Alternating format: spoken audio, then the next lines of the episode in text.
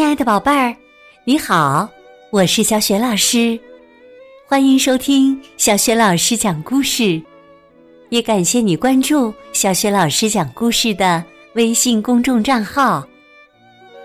下面呢，小雪老师给你讲的绘本故事名字叫《不听话的小猪》，选自《世界最经典民间故事美绘本系列》。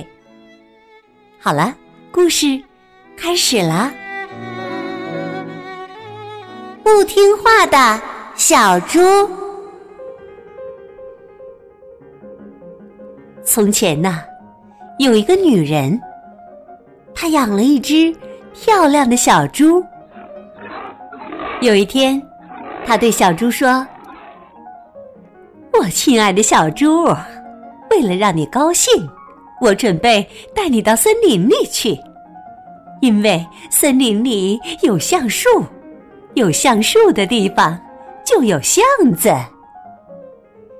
要知道，小猪们最喜欢吃橡子了。于是，这个女人就把小猪带到森林里去了。在森林里，小猪不停的吃橡子。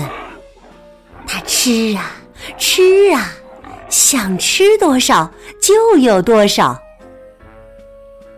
当他的肚子吃的特别特别大，大到拖到地上的时候，女人对他说：“我亲爱的小猪，现在可以了，你该吃饱了吧？快点快点，我们回家吧。”但是啊。小猪不愿意回家去，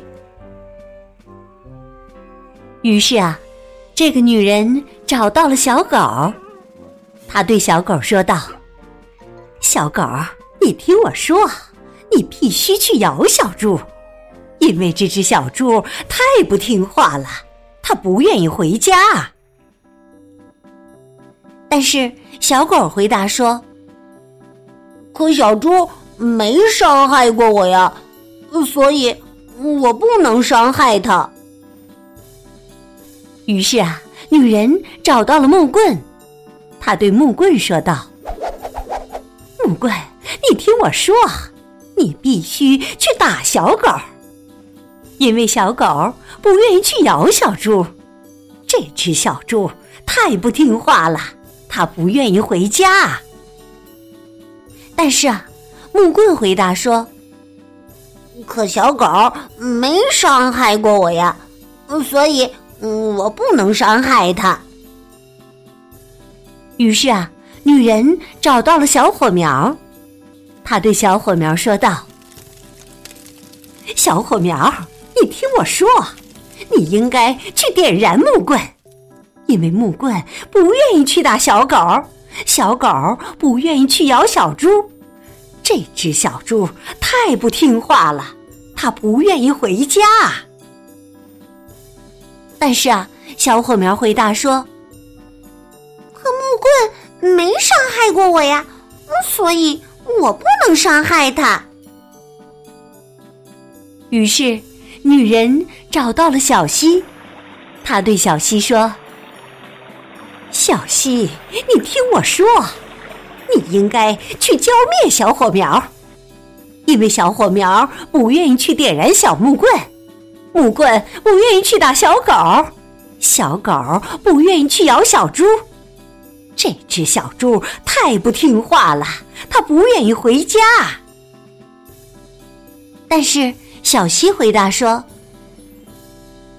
可小火苗没伤害过我呀，所以我不能伤害它。”于是，女人找到了小奶牛，她对小奶牛说道：“小奶牛，你听我说，你应该去喝光小溪里的水，因为小溪不愿意去浇灭小火苗，小火苗不愿意去点燃木棍，木棍不愿意去打小狗，小狗不愿意去咬小猪。这只小猪太不听话了。”他不愿意回家，但是小奶牛回答说：“可小溪没伤害过我呀，所以我不能伤害他。于是啊，女人找到了屠夫，她对屠夫说：“亲爱的屠夫先生，您听我说，您应该去宰了小奶牛，因为小奶牛不愿意去喝光小溪里的水，小溪不愿意去浇灭小火苗，小火苗不愿意去点燃木棍，木棍不愿意去打小狗，小狗不愿意去咬小猪。”这只小猪太不听话了，它不愿意回家。至于屠夫呢，由于这是他的工作，于是他就拿着打昏牛用的大锤子，跟着女人走了。但是，当屠夫看到这头只有三个月大的小奶牛的时候，小奶牛大大的眼睛眨呀眨的，屠夫说道：“夫人，您听我说，我的确是个屠夫，请您相信，我这辈子宰过无数的牛，但是这一头我下不了手，它太小了，太美丽了，而且它也没伤害过我呀。”所以，我不能伤害他。这个实在是太生气了，他一下子跑到了城里。他找到了刽子手，他对刽子手说道：“亲爱的刽子手先生，您听我说，您应该去对屠夫执行死刑，因为屠夫不愿意去宰了小奶牛。”小奶牛不愿意去喝光小溪里的水，小溪不愿意去浇灭小火苗，小火苗不愿意去点燃木棍，木棍不愿意去打小狗，小狗不愿意去咬小猪。这只小猪太不听话了，它不愿意回家。刽子手说道：“什么？屠夫不愿意做他的工作？”我还是第一次听说这种事儿。刽子手抓起一大卷绳子，跟着女人走了。当屠夫看到刽子手跟着女人来的时候，他说道：“哎呀呀，呃，跟被勒死相比较，我宁可宰了那头小奶牛。”小奶牛说道：“哎呀呀，跟被宰了相比较。”我宁可喝光小溪里的水。”小溪说道。“哎呀呀，跟被喝光相比较，我宁可浇灭小火苗。”小火苗说道。“哎呀呀，跟被浇灭相比较，我宁可点燃木棍。”木棍说道。“哎呀呀，嗯跟被点燃相比较，我宁可去打小狗。”小狗说道。哎呀呀！跟被打相比较，我宁可去咬小猪。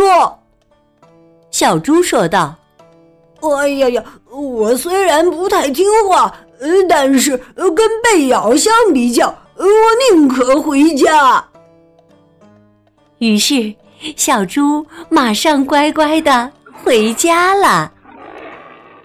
谁也没有伤害谁。我的小故事。就这样结束了，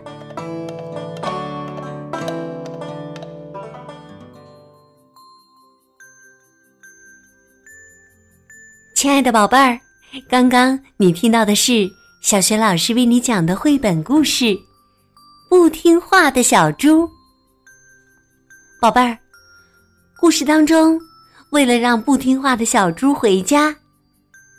女人先后找到了谁呢？如果你知道问题的答案，别忘了通过微信告诉小雪老师。小雪老师的微信公众号是“小雪老师讲故事”，欢迎宝宝宝妈来关注。除了之前讲过的一千七百多个绘本故事，还有小学语文课文朗读、小学老师的原创文章等很多精彩的内容。如果喜欢，别忘了转发分享。我的个人微信号也在微信平台页面当中。